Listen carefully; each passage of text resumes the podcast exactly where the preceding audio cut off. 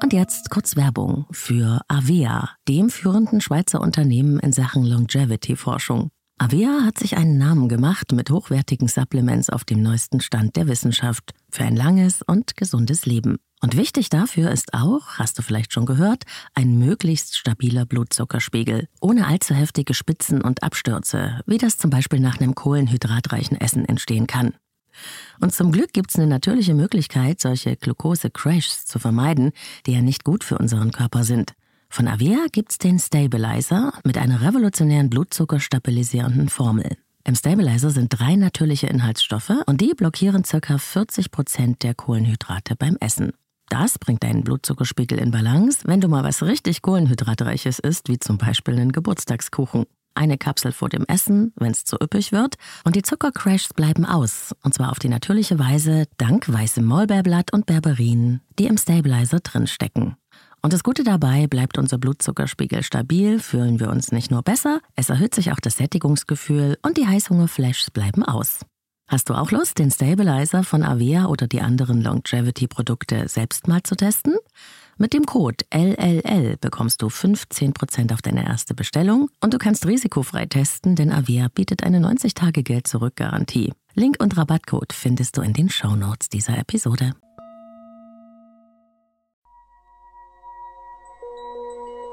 Leben, Lieben, Lassen. Der Podcast zum Thema Persönlichkeit, Beziehung und Selbstliebe. Von und mit Claudia Bechert-Möckel.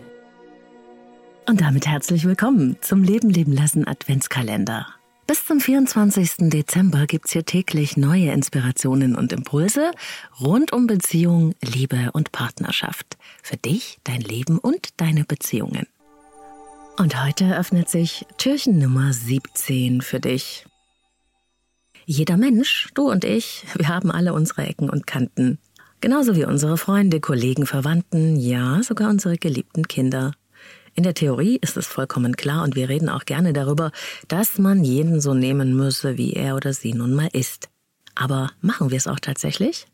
Die Menschen so sein zu lassen und anzunehmen, als das, was sie nun mal sind, mit ihren Eigenschaften, Marotten und Befindlichkeiten? Na, vielleicht versuchen wir es, aber ich glaube ganz ehrlich, dass es uns unendlich schwer fällt. Je näher wir jemandem stehen, umso mehr versuchen wir ihn oder sie zu verändern, umzuformen oder einfach nur passend zu machen, und zwar nach unseren eigenen Vorstellungen. Zumindest passiert das, wenn wir nicht achtsam genug bleiben. Häufig kommt das in Paarbeziehungen vor. Da wird hemmungslos genörgelt, kritisiert und sich beschwert. Im schlimmsten Fall, im schlimmsten Fall in einer Art Dauerschleife. Das geht dann immer so wie Ping-Pong hin und her, Vorwurf und Rechtfertigung, bis beide ganz müde davon sind und resignieren. So eine Pattbeziehung kann entstehen, wenn die Balance zwischen Wertschätzung und Kritik gekippt ist. Am Anfang der Beziehung, da heben wir ja nur das hervor, was toll am anderen ist. Da loben wir gerne, wir zeigen unsere Begeisterung und wir machen super gerne Komplimente. Dadurch fühlt sich unser Gegenüber okay und geliebt. Da senden wir die Botschaft aus, du bist ganz wunderbar, so wie du bist. Später haben wir uns dann an das Schöne gewöhnt und schenken unsere Aufmerksamkeit vor allem den scheinbaren Fehlern des anderen.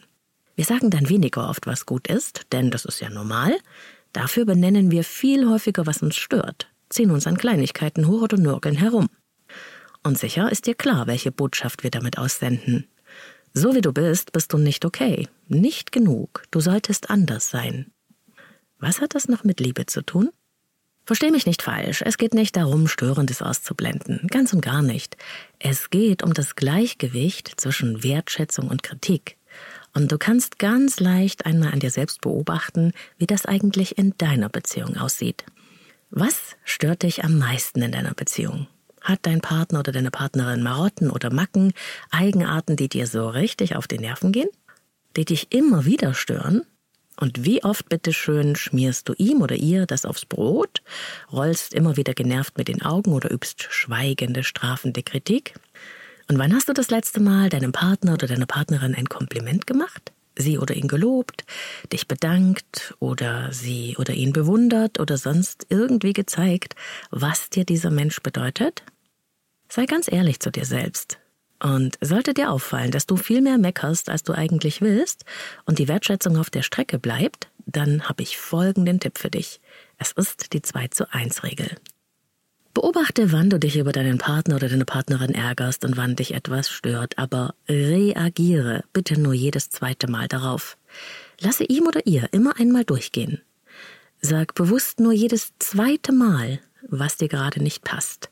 Das wirkt sich meist schon sehr entlastend auf die Beziehung aus. Und wenn du dann noch öfter mal etwas Wertschätzendes sagst, dann ist das Gleichgewicht zwischen Wertschätzung und Kritik ganz schnell wieder im Lot und das wird nicht ohne Wirkung bleiben. Das wünsche ich dir. Herzlichst deine Claudia. Und wenn dir der Leben leben lassen Beziehungsadventskalender gefällt, dann teile ihn auch mit Menschen, die du liebst und denen du mit ein paar stärkenden Impulsen und Inspirationen ebenfalls eine Freude machen kannst. Besuche mich auch gerne auf Insta unter Leben leben lassen Podcast. Auch dort schauen wir täglich hinter die Türchen des Adventskalenders. Morgen öffnet sich das neue Türchen vom Leben leben lassen Adventskalender für dich. Ich hoffe, du bist dabei.